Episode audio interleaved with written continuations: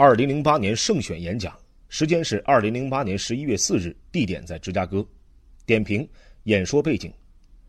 二零零八年美国总统大选的胜选演说呀，是奥巴马最意气风发、充满希望的一次演说。这个演说见证了美国历史进程中的一个重要且闪光的一刻。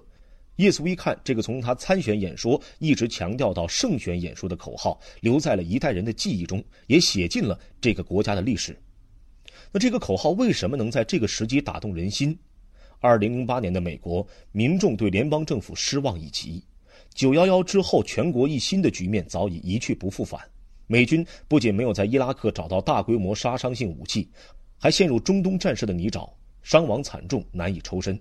国内医疗费用高涨，贫富差距加大。在卡特里娜飓风过境后，电视镜头中被水淹没的新奥尔良市民众对小布什彻底丧失了信心。奥巴马没有太多的履历值得夸耀，他不像希拉里那样曾作为第一夫人周游列国，主导医保改革，在参议院的经历也比希拉里要短许多。他更不像麦凯恩一样曾在年轻时奔赴前线，浴血疆场。奥巴马最大的弱点是年轻，但是年轻也是他最大的优势。年轻代表未来，代表希望，所以在竞选中，他举起希望变革的旗帜，把“是的，我们能做到”作为自己的口号。这个时候呢，奥巴马携着引人奋进的口号出现，重新唤醒人们参与政治的热情。选民们清楚奥巴马缺乏经验，但是他们愿意站到他的身边，因为奥巴马让他们感到有一个候选人能够理解和体会他们的挣扎，有一个候选人不愿意向华盛顿的官僚系统妥协，因为他们觉得奥巴马代表着未来希望，因为奥巴马告诉美国：是的，我们能做到。技巧点评。在这场演讲中啊，我们重点欣赏三点：一、什么时候需要遵循必要的规范；二、什么时候打破固有陈规；三、了解听众的需求。首先谈遵守规则。在上一个演说中，我们看到奥巴马如何在策略设计上剑走偏锋，但是这一个演说，我们也看到他在必要时也非常严格的遵循固有的规范。在发表演说前，要事先了解根据不同的场合、听众、特定的演说是否有一定的内在规范。总统大选的胜选演说就有一些约定俗成、必须遵循的规范，致谢就是其中非常重要的一个部分。二零零八年十一月四日，当奥巴马在芝加哥的竞选总部走上主席台宣布胜利的时候，他花了许多时间感谢在选举中给予他帮助的部署和志愿者。他知道没有手下这些精兵强将，自己是无法完成不可能完成的任务，创造政坛奇迹，也创造历史的。奥巴马呢，花了更多时间感谢那些为他捐出五美元、十美元，并最终给他投出一票的普通选民。没有这些人，奥巴马不会创造奇迹。而之所以有这么多的普通人，尤其是年轻人，团结到奥巴马的周围，帮助他在选战中上演黑马登顶的奇迹，同他在竞选中所传达的信息和竞选口号有极大的关系。那我们要学习的第二点是什么时候打破规范？